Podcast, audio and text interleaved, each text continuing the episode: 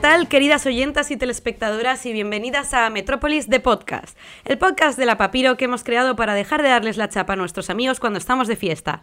Os hablamos desde Boca Radio, la radio joven, asociativa y comunitaria con su sede en el Spy Jove Boca Nord, un centro cultural increíble en el barrio El Carmel. Os pongo en contexto. La Papiro somos un colectivo multidisciplinar. Somos guapas, artistas, arquitectas y activistas. Somos un grupo de jóvenes que utilizamos nuestros recursos para promover y defender una visión inclusiva, feminista y sostenible. Perfecto. Nosotras somos Sara y Marua, dos arquitectos en ciernes que nos hemos lanzado con muchísimo miedo. Yo estoy cagadísima, tía. al mundo de la locución. Pedimos comprensión y benevolencia. XD. pedimos desde casa una fuerte ovación al resto del equipo, Aran y Mario, que se encargan de la verdadera magia de este podcast. Hemos decidido llamar a este proyecto Metrópolis. ¿Por qué? La palabra metrópolis tiene su origen en el griego y está compuesta por dos palabras, meter, que significa madre, y polis, que significa ciudad. Es decir, que se refiere a la ciudad madre, la ciudad más importante o la capital. Vamos, eh, la mamacita. Buah, tía, cuando tengamos fandom podrían ser nuestras mamacitas. Mamacitas. En este episodio piloto os vamos a introducir en el mundo de la ciudad. ¿Cómo surge la ciudad? ¿Qué es lo que define la ciudad? ¿Cómo ha evolucionado a lo largo del tiempo? Y de cómo hemos llegado a vivir hacinados en zulos de 30 metros cuadrados de mierda por el módico precio de 1000 pavinis al mes. O 500 pavos al mes compartiendo piso con 800 personas, que es lo que hago yo y me encanta. ¡Viva la vida comunal!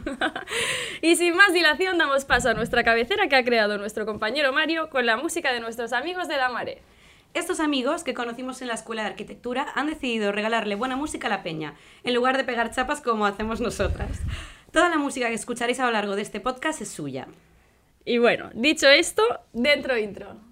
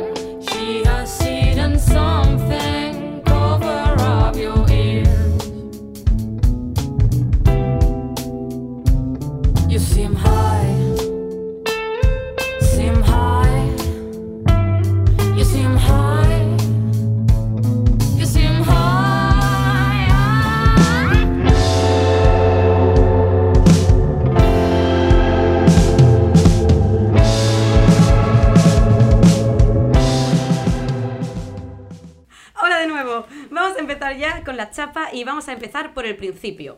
¿Qué es la ciudad? Pues mira, ayer llamamos a Arturo Pérez Reverte para ver qué decía la RAE y nos dio tres definiciones. La primera es que la ciudad es un conjunto de edificios y calles regidos por un ayuntamiento o varios cuya población densa y numerosa se dedica por lo común a actividades no agrícolas.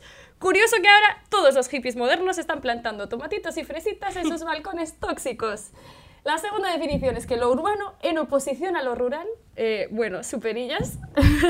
Eh, Rae, nena, cúrrate un poco más de definición, por favor. Y la tercera definición es el título de algunas poblaciones que gozaban de mayores preeminencias que las villas. Si nos preguntas a nosotras para definir eh, qué es ciudad, primero tendríamos que saber de dónde viene. Como no lo sabíamos, se lo hemos preguntado a Pedro Zara, nuestro profesor de arquitectura y experto en el tema, que nos recomienda Piedra Angular, El nacimiento de la ciudad en Sumeria. Y nosotras también lo recomendamos porque este libro es una fantasía. Nos encanta. Bueno, pues los primeros asentamientos que se denominaban ciudades no lo eran por su tamaño ni por sus habitantes, ni su extensión geográfica. Lo que marca el paso de un pueblo a una ciudad es la división que surge en el trabajo. La RAE tenía algo de razón en la primera definición que nos ha dado. Para ser ciudad tiene que haber ricos y diferencia de clases. Con la ciudad nace también la venta de la palabra. Los sacerdotes, reyes, legisladores y maestros son hombres que ya no producen nada tangible. La ciudad es un espacio de venta de ideas.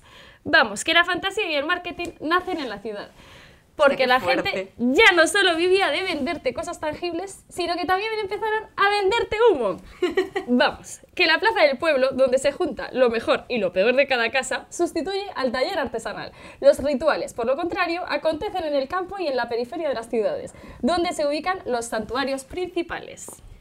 Bueno, me dejas loca con lo del humo. bueno, entonces nos preguntamos, ¿qué pasaba antes de las ciudades?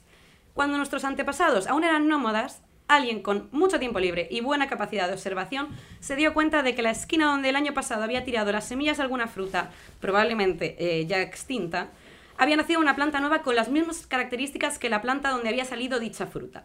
Y se iluminó en lo que pudo ser el primer ¡Eureka! ¡Eureka! El primer Eureka de la historia. Y creó la primera huerta, se quedó a vivir ahí, en vez de vagar por los parajes prehistóricos en busca de otra cueva con plantas guays cerca. Y así estamos. Sedentarismo. Efectivamente, amiga, 10 años sin ir al gimnasio. A raíz de este cambio de estilo de vida, comienzan a aparecer los primeros asentamientos de comunidades que se dedican al trabajo agrícola. Esto hizo que surgieran otros tipos de trabajo, los oficios o gremios, como bien conocemos, pues ya no hacía falta que todo el mundo se dedicara a la caza y la recolección. Y así empezó la jerarquización de las sociedades en los asentamientos. Si alguien tenía más suerte con la cosecha de un año, tenía más excedente para intercambiar por otros bienes. Acumulaban más riqueza que sus colegis. y como todos sabemos, la riqueza, calé y poder. También en este momento surge la noción de futuro, debido a los intercambios comerciales, es decir, que se inventa el tiempo, tía. Qué fuerte. En este contexto y en diferentes culturas de la antigüedad, muy separadas en el tiempo, surgen los primeros núcleos que hoy en día podemos considerar las ciudades. Efectivamente. Y una de las primeras que marcó las civilizaciones de las que podemos hablar fue la Sumeria. Que hoy seamos 8 billones de ratas de dos patas no es más que la culminación de un proceso que empezó hace nada más y nada menos que unos 7.000 años con la construcción de la primera ciudad en el delta del Tigris y del Éufrates, gracias a la fertilidad de sus tierras. La cultura sumeria es la primera en la que la ciudad constituye el centro de la vida. La primera vida urbana se manifestó a través de la escritura, la creación de un ejército estable y la constitución de canales, aunque no estaban del todo desarrollados, pero ya daban pistas de lo que iba a venir.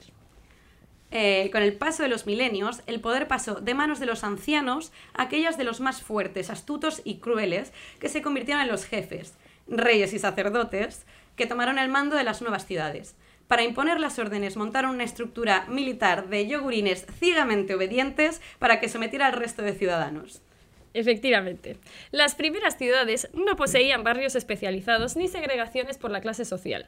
Nobles y artesanos compartían el espacio. Aunque sus viviendas fueran diferentes, las clases sociales y profesionales tendían a mezclarse.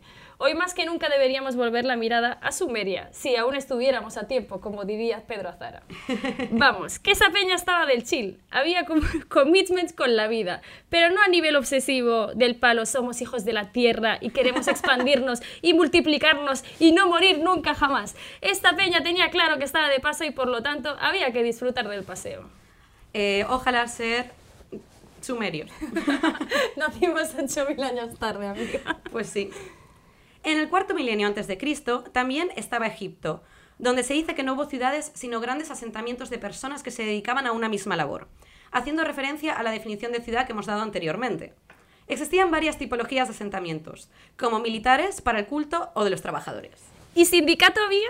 Pues no, hija, sindicato no había. Y por no haber, no había ni plazas ni mercados. Esta gente, como otras muchas civilizaciones, tenían los templos como espacio de ocio. Y si estabas hablando con tu colega, eh, no te mandaba... Me pregunto yo, si estabas hablando con tu colega, no te mandaban callar todo el rato como en la iglesia. Ay, ay, ay. Ay, no me parece el mejor lugar, la verdad, para sociabilizar, pero bueno. Pero bueno, en general, la arquitectura civil egipcia estaba concebida como arquitectura perecedera, por lo que los materiales eran principalmente adobe y ladrillo. ¿Para qué, ¿Para qué quieres más, hija? Por lo que no ha llegado mucho a nuestros días. Para los egipcios, la vida en la tierra no era importante, igual que para los dirigentes políticos actuales, por lo visto. Evidentemente, hablamos de la vida de los ciudadanos, que no importa nada. A nadie le importamos. Y por eso solo nos quedan sus tumbas, acá las pirámides. Bueno, fuerte que se lo queden las tumbas, ¿eh? Pero... Sí, sí, obsesionados con la muerte, ¿eh? obsesionados con la muerte. Por la misma época y al otro lado del charco encontramos otra civilización originaria, Caral. En el, Valle del, en el valle del río Supe, en Perú. Caral la descubre la arqueóloga Ruth Sadie en 1994. Es un descubrimiento súper importante porque cambia la historia de América. Se convierte en la ciudad matriz, en la mamacita. Esta ciudad se relaciona con la cultura incaica 4.400 años más tarde. O sea, fue la capital de 19 poblados. Sus construcciones son templos piramidales. Como los figuratitos de las civilizaciones sumerias. Qué cookies. Y, eh, pues bueno, estas pirámides, estos templos, tenían el tamaño de 5 Camp Nous, para poneros una referencia que, que todas conocéis. Son edificios públicos, por supuesto, eh, y bueno, solo los ricos vivían en el centro, como ahora. y en la periferia encontramos viviendas de las clases más bajas, pero lo más importante que Caral supe es que se encuentran, se encuentran evidencias de que existía comercio 2.900 años antes de Cristo, y acreditan que Caral llegó hasta Ecuador y la selva. Se le llamaba, eh, esto es precioso, la civilización del fuego y la música. Bueno, bueno, y ahora nos vamos exactamente a la otra punta del mundo, donde las primeras ciudades en China aparecen hacia el 3000 a.C. en las cuencas del río Amarillo y antiguamente Huangho y del río Yangtze. Sí, Huangho es... ¿Has dicho Juanjo? Huangho, pero en andaluz. en un principio se constituyeron como ciudades-estado, pero al final se acabaron aglomerando en estados más grandes, apareciendo las primeras dinastías en China, la Xia y la Shang. Disculpen el acento. En China es importante remarcar que la organización política rápidamente derivó en un Estado centralizado, fuerte y con una administración y burocracia muy poderosas. Cosa que también se vio en cómo se desarrollaron las ciudades, con un crecimiento urbano planeado y estudiado. O sea, estamos hablando que Barcelona es una ciudad planificada, pero que esto, o sea, esto era 3.000 años antes de Cristo. Sí, sí, O sea... Esta peña ya estaba espabilada, sí. Por el segundo milenio antes de Cristo, en lo que ahora es Jordania y el sur de Palestina, existía el reino de Edom, y su capital era Sela. La información que sabemos de los edomitas es por los escritos del Antiguo Testamento de la Biblia. A Edom se la conoce como la ciudad del agua. Los edomitas se establecen al lado de una ruta comercial de forma estratégica. Eran unos extraordinarios ingenieros, ya que dejaron más de 100 estructuras relacionadas con la recogida, conducción y abastecimiento hídrico. Hoy en día podemos encontrar cisternas excavadas en la roca, que, característica del territorio, ¿no? Y conectadas a unos canales de captación. Eran los magos del agua. Me encantan. Eh, el nombre de la ciudad significa rojo, ya que sus construcciones se encuentran en una piedra rojiza, lo que les vincula y compara constantemente con Petra. Qué fantasía. Bueno, y así nos movemos un poquito y llegamos a Grecia. Y como de Grecia, ya, de Grecia, perdón, ya sabéis cositas, os vamos a dar unos datos random que son súper interesantes. No hablamos de Plaza del Sol, ¿eh? no. A diferencia del urbanismo gestado alrededor del Tigris, Éufrates y el Nilo, los griegos no se conformaron con las cuencas de un río y fueron a lo grande, al mar Egeo. Pero por miedo totalmente legítimo a la piratería, no se colocaban directamente en la costa, sino que prefirieron asentar los cimientos de sus ciudades en los valles que llegaban al mar, colocando sus templos en las cimas de las colinas para acercarse a sus divinidades, porque ellas, ellas eran divas. Pero tampoco se alejaron demasiado del mar. Se quedaron bien, bien cerquita para poder hacer como la Shakira y facturar. Eh, Peña lista, esta que vivía en Grecia. Pero bueno, básicamente lo que me estás diciendo es que lo que, pasaba, lo que le pasaba a Grecia es un poco lo que está pasando en Barcelona. No hay suelo para tanta gente. Sin embargo, ellos no hicieron como el PP con la ley de suelo de 1998 y liberalizaron, liberalizaron todo el suelo del planeta y construyeron en suelo no urbanizable, inundable y produjeron una masacre. Mm, no, en fin. No obstante, la civilización griega decidió pasearse por el Mediterráneo, dejando constancia de que existía un nuevo tipo de expansión del territorio no colonialista, sino por necesidad de buscar tierras más fértiles. Ay, amiga, sí, todos los tipos de migraciones. Y aquí seguimos con el debate. En fin, que en Grecia también aparece una cosa muy importante, el ágora, que es el primer espacio público para socializar que no era religioso. Y ese, y ese pequeño gran hecho de crear un espacio de reunión sin más pretensión que la de debatir y compartir chapas, básicamente como este podcast, Efectivamente. Gran espacio. no fue más que el primer espermatozoide de la futura democracia griega. Bueno, Así estamos. Así estamos. Así estamos. Gracias, Grecia. muchas gracias Más Grecia. y llegó el momento de hablar de Roma. Cuenta la leyenda que la elección del solar de Roma nace de un rito. Para quien no conozca, a Remo y Rómulo son los fundadores de Roma. Os sonará la mítica imagen de una loba amamantando a dos retoños. Pues bueno, ¿Cómo escogieron los hermanos Lobo dónde hacer su proyecto personal? Ay, ay, ay, esta historia es una fantasía. Pues bien, Remo prefería el monte de Aventino, mientras que Rómulo se inclinaba por la colina del Palatino. Decidieron que lo iban a escoger los dioses y se quedaron esperando una señal divina, cada uno en su colina. ay. LOL. Pues nada, que la mañana del 21 de abril del año 753 a.C., así un dato que no necesitas, pero que ahí te dejamos, Remo divisó seis buitres sobre su colina. Remo, loco de emoción por haber visto seis pájaros, fue a rayar a su hermano Rómulo con la mala suerte de que una bandada de 12 pájaros sobrevolaba el Palatino. Rómulo vio los doce pájaros y empezó a cavar el surco que fijaría el límite sagrado de la nueva ciudad, prometiendo dar muerte a quien osara atravesarlo. Pero Remo, sin aceptar su derrota, saltó el surco sagrado. Ya sabes, masculinidad frágil, ya nos lo conocemos. Rómulo, que no se andaba con gilipolleces, dio muerte a su hermano, que fue el primero en pagar con su vida la violación de la frontera sagrada de Roma. No está claro el por qué se da muerte a Remo. Si queréis saber más info, leed el libro de Plutarco, Vidas Paralelas, escrito en el primer siglo, después de Cristo. Bueno, eh, no está claro, pero lo que sí que está claro es que menudo dramas el Remo y el Rómulo y también está claro la maravillosa arquitectura que nos, han dejado los romanos. Optando por la monumentalidad, la arquitectura funcional hecha para perdurar al servicio del Estado y lo que más me gusta a mí, la arquitectura divertida. Eso, eso, eso, eso. ¡Fantasía! ¡Fantasía! Como los teatros, anfiteatros y circos. Roma nos deja también obras de ingeniería muy locas e importantes para la ciudad y el urbanismo, como acueductos y sistema de alcantarillado. Estamos hablando del, del siglo I después de Cristo, y sin embargo, hoy podemos ver urbanizaciones en Castelló de la Plana, sin ir más lejos, que todavía no tienen sistema alcantarillado. O sea, ¿cómo puede ser esto? Mamma mía, mamma mía.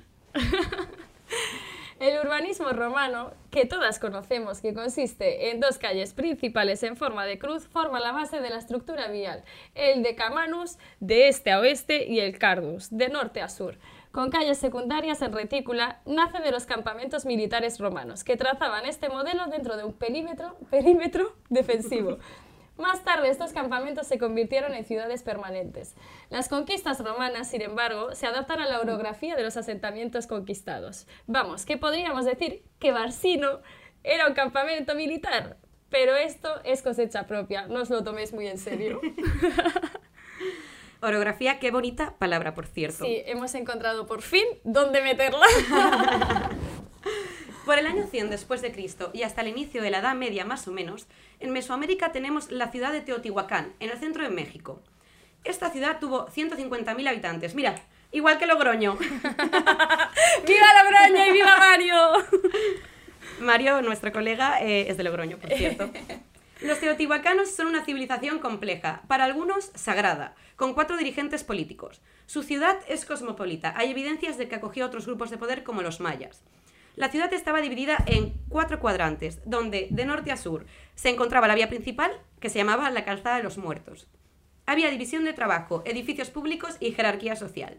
Las viviendas se organizaban en manzanas teniendo un total de 2.000 conjuntos. Sus templos tienen forma piramidal, como ya hemos comentado en Caral, y se consideraban las construcciones precursoras de la cultura mesoamericana hasta el descubrimiento de Caral. Efectivamente. Efectivamente. Well, well, well. Y ahora que pasamos a nada más y nada menos que la Edad Media y al colapso del Imperio Romano. ¿Qué pasa en esta época? Que por lo general es una época muy oscura, chunga y decadente. Las ciudades empiezan a despoblarse porque dejan de ser espacios seguros y las personas deciden empezar su vida en el mundo rural, a donde los jóvenes tendremos que ir como sigan actualizando el IPC en, el que- en los contratos. Ya basta de actualizar el, o de firmar la cláusula del IPC en los contratos, por favor. No puc mes. en las ciudades no hay tierra que cultivar y esto provoca hambre y más despoblación. El colapso del imperio trajo también un colapso de toda la infraestructura romana. Las carreteras, acueductos cayeron en desuso y los edificios públicos fueron convertidos en, iglesias. Perdón. Ya salió, la única superviviente al colapso es la iglesia. Eh, no podía ser otra. Y a causa de esto se transforma la arquitectura y urbanismo en esta época. Aparecen los monasterios como nuevos centros de la cultura medieval donde se adoctrinaba a la peña. Eh, Nombre de la Rosa, tenemos que recomendar esta gran película. Totalmente. Aún así, no fue hacia el siglo XII y XIII que las ciudades volvieron a ser relevantes. Es en esta época que crece la ciudad medieval, habitada por artesanos y luego mercaderes, que se convierte en centros económicos y de producción. Estas ciudades fueron creciendo poco a poco, de forma orgánica, y fueron acumulando riquezas y poder, sembrando los cimientos del capitalismo que ya empieza a verse en la ciudad renacentista. Mientras tanto, en el oriente del Mediterráneo, el Imperio Romano sobrevive. Las ciudades no desaparecen y siendo Constantinopla una de las ciudades más ricas y pobladas de Europa. Fantasía, fantasía. Bueno, y ahora volvemos a desplazarnos a la otra punta del mundo. Mientras en Europa la gente tiraba su caca en un cubo por la ventana al grito de ¡Agua va! Tía, es que yo no sé cómo podían vivir así. Pues mira, en la actual Camboya estaba Angkor, capital del imperio Jemer entre los siglos IX y XV. Angkor Wat, o Wat, no sé cómo pronunciar esto, era el templo más grande y famoso de la región. Era el centro religioso y político del imperio. Durante el siglo XII podría haber recogido 900.000 personas, comparable a Roma en su apogeo. Y bueno, Wow. si queréis un fan fact que nos encanta, Lo queremos. el rey Surya Param II, que alcanzó el poder tras asesinar al entonces rey saltando sobre él mientras el monarca paseaba en su elefante, quiso ubicar el templo, el templo de Angkor en un lugar del agrado de los dioses, por lo cual soltó a un buey en la llanura y resolvió construir el templo allí donde se tumbase. Oye, yo... O sea, la gente está muy flipada. Esto de las señales divinas, de me, paja un pa- me pasa un pájaro por encima, eh, dejo suelto a un ¡Ay, buey. todo es divino! Vaya liada. En madre mía. fin, salimos por fin de la oscuridad de la Edad Media y llegamos a la Edad Moderna, que se caracteriza por el progreso cultural. Ole que sí, los descubrimientos, claro que sí, y la creación de los estados. Bueno, Bueno. el desarrollo de la economía a nivel mundial, la que se os viene encima, colegas, hello capitalismo, y un mayor peso de la razón, de la razón frente a la fe. Y ya era hora, también te digo.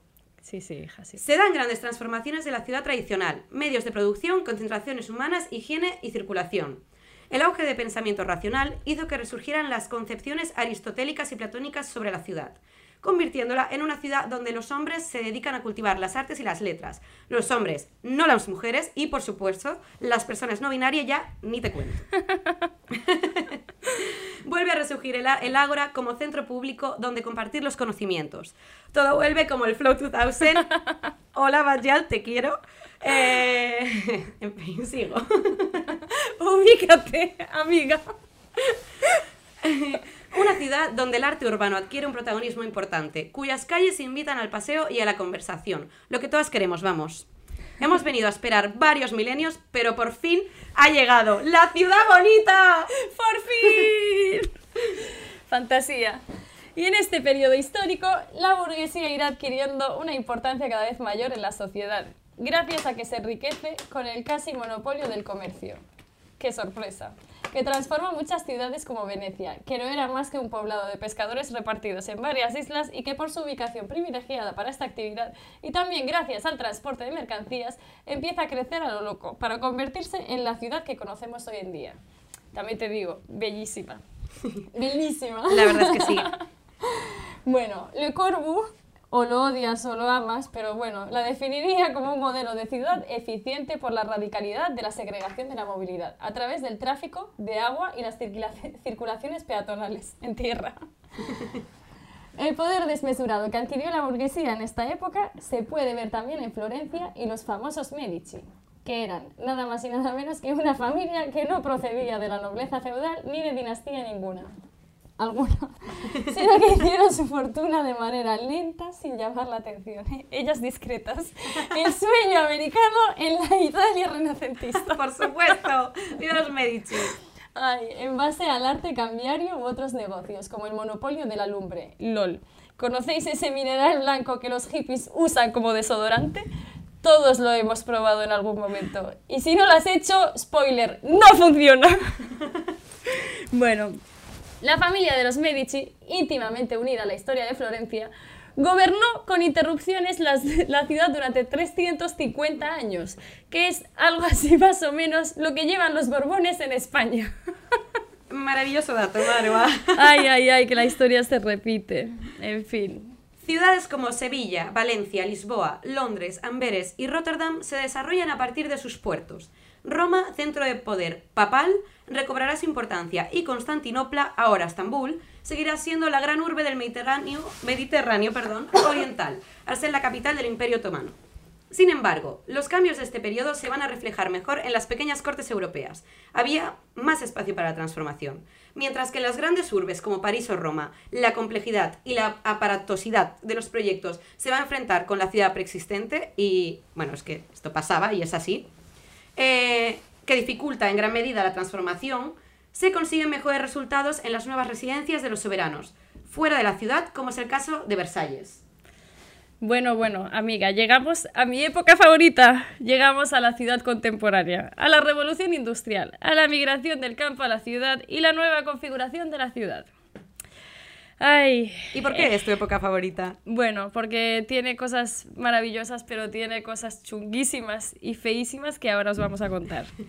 Pues mira, en el siglo XVIII, con la revolución industrial fósil, se comenzó a plantear la idea del ser humano como una entidad de un poder capaz de provocar cambios a escala planetaria. Hablamos de ciudades como Manchester, Londres, Nueva York, Chicago, Detroit y Birmingham. Birmingham, esta puta ciudad impronunciable. Mira, estoy harta. En fin. Es importante recordar cómo se enriquecieron todas estas ciudades industriales. Aprovechando la antigua tradición esclavista, estos colonos consiguieron sistematizar un proceso de producción y enriquecimiento bestia a espaldas de otros, estableci- es- estableciendo, estableciendo lo que se conoce como el Triángulo de la Vergüenza donde se establecieron rutas fijas entre puertos europeos que salían con barcos gigantísimos, pasaban por la costa este de África, por países como Guinea, a cargar lo que viene a ser mano de obra gratuita, acá esclavos, y posteriormente, con todos sus huevazos, partían a Sudamérica a robar materia prima y traerla a Europa. Productos como el café, el algodón, el tabaco y, y peña. O sea, es que esta peña estaba loquísima.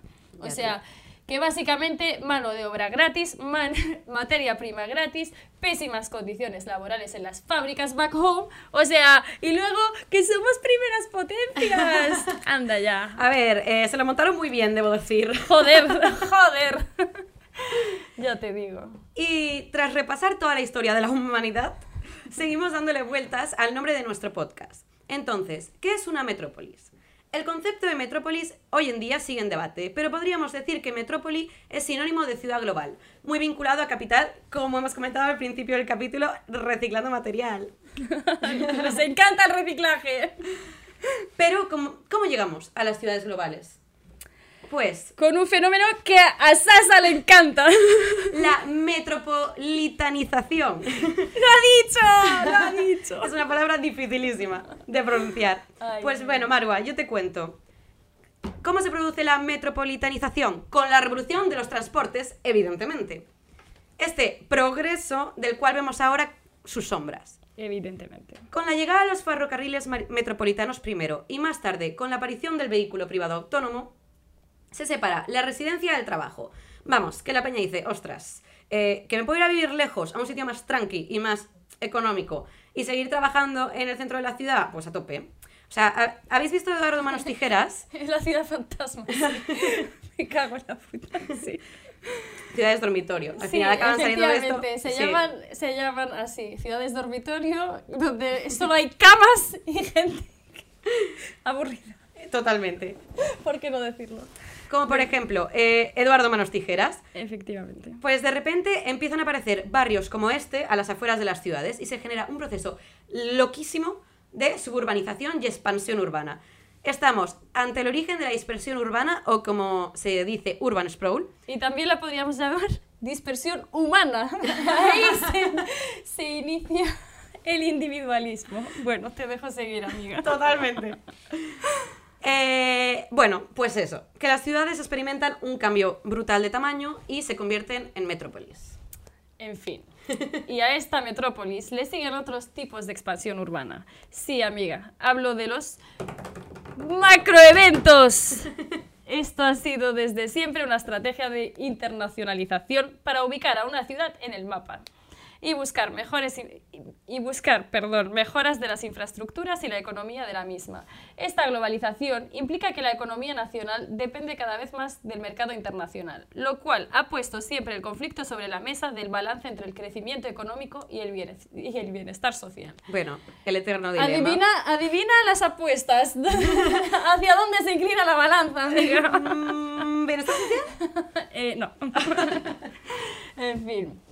Pongamos el caso de la ciudad anfitriona de un mundial, el mundial en Qatar, por ejemplo, y las muertes ocasionadas como consecuencia de construir una macroinfraestructura, bueno, unas macroinfraestructuras para hospedar a un porcentaje de todo el puto planeta.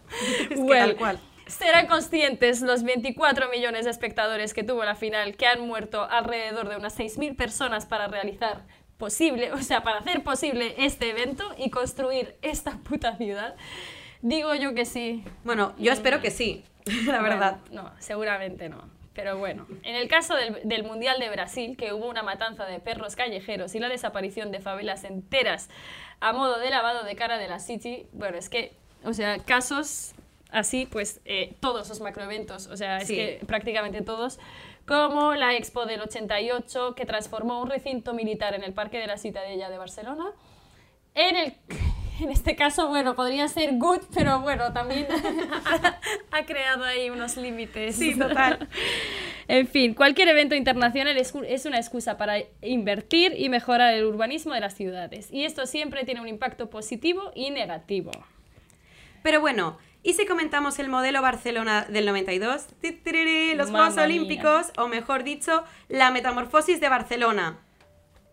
En abril de 1979 y después de 40 años de dictadura, Barcelona vuelve a tener un alcalde elegido democráticamente. Se inicia un nuevo desarrollo urbanístico durante la década de los 80, propiciado porque la nena, la City, se presenta para los Juegos Olímpicos del 1992. ¿Qué pasa ahora? Pues la fiebre de la construcción complejos deportivos off-course, nuevos barrios y grandes infraestructuras como las rondas, la ampliación del aeropuerto, la mejora de todos los transportes urbanos y la remodelación del frente marítimo, que incluía la recuperación de las playas urbanas para uso de todos los ciudadanos. La Barcelona del 92 se presentó al mundo entero como una ciudad abierta, mediterránea y moderna, y sus gentes decían, Barcelona por fin está en el mapa. Bueno, ¿y qué aspectos negativos produjo este camino de rosas que os acabamos de contar? Un, por supuesto, aumento de precios de la vivienda. ¡Sorpresa! ¡Qué sorpresa! Aceleración del proceso de gentrificación. unexpected, totalmente unexpected. Y bueno, luego le siguieron intervenciones urbanas relacionadas con acontecimientos como el Foro Universal de las Culturas 2004, que se recupera la zona litoral que limita con el Besós, se revitaliza la antigua zona industrial del barrio de Poblenou y se construyen nuevos barrios como el 22 Arroba y Diagonal Mar. En esas estamos, efectivamente. Y lo mismo pasa cuando hablamos de gentrificación. Podemos hablar de un montón de tipos, desde la gentrificación que se produce a raíz de una intervención urbana con el propósito de mejorar áreas empobrecidas, podemos hablar de gentrificación verde, a.k.a. Superillas y esos verds de Barcelona, gentrificación debida al turismo de masas que convierten los centros del casco antiguo en macro parques de atracciones temáticos y donde evidentemente desaparecen, pues mira, tu cole y tu perdulería de toda la vida. E incluso podríamos hablar de gentrificación más espontánea, que surge a raíz de una movilización de actividades económicas, generalmente más creativas, o sea, eh, hipsterianos, que se está encargando el puto Poblenou. en general, la gentrificación es mala cuando se, no, se blinda el bienestar social, que es lo último de la puta lista de los políticos. Eh, ojalá la gentrificación fuera buena, pero por desgracia, este proceso casi siempre se traduce en una subida desorbitada de los precios de alquileres de locales y viviendas, que acaba en un círculo vicioso de comerciantes que no pueden pagar el alquiler para ofrecer un servicio al barrio y residentes que no se pueden permitir residir en un barrio tanto por los precios de los alquileres de la vivienda como por la falta de servicios tanto públicos como pueden ser escuelas como privados como puede ser un colmado.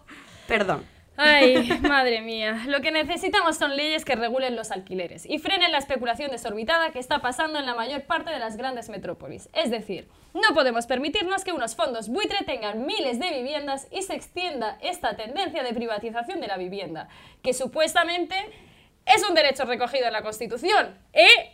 Peña, que defiende puño y espalda la puta Constitución sin ningún tipo de topes. Fondos que en su mayoría tributan en el aire, porque aquí, desde luego que no. Y que al final lo único que están haciendo es regular los precios del mercado, cuando es una cosa que no debería ser objeto de especulación salvaje.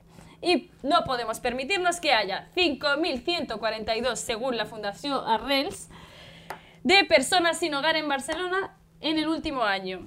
Y haya 2.400 familias desahuciadas en el, en el último trimestre en Cataluña. O sea, 2.400 familias desahuciadas en el último trimestre en Cataluña. Es que no lo entiendo. O sea, fin.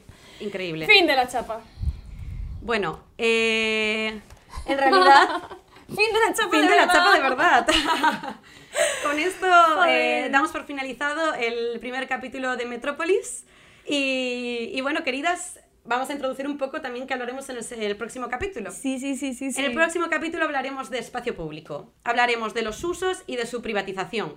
En definitiva, una visión de lo que pasa en la ciudad, sobre todo en la ciudad de Barcelona, que es la que conocemos, y un repaso en la historia para conocer el movimiento arquitectónico que nos ha dejado el espacio público que conocemos hoy en día. Me encanta. Yo creo que no ha salido tan mal para ser nuestra primera vez. Yo creo que tampoco. Pues nada, queridas. Os pondremos por aquí abajo, para quien nos escucha desde la radio no lo podrá ver, pero para quien nos ve en alguna de las plataformas, eh, nuestras redes sociales. Y muchas gracias por escucharnos y por vernos. Y os recordamos que estamos en Boca Radio. Gracias Boca Radio por cedernos este maravilloso espacio. Además tenemos unas vistas fantásticas. Y eso, eh, espero que os haya gustado Metrópolis, el podcast de la Papiro. Muchas gracias. Adiós, amigas.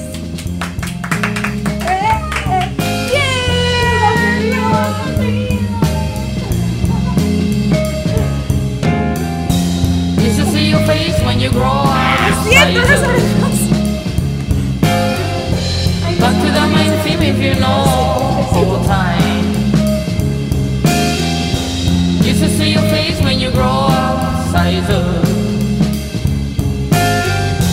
Back to the main theme if you know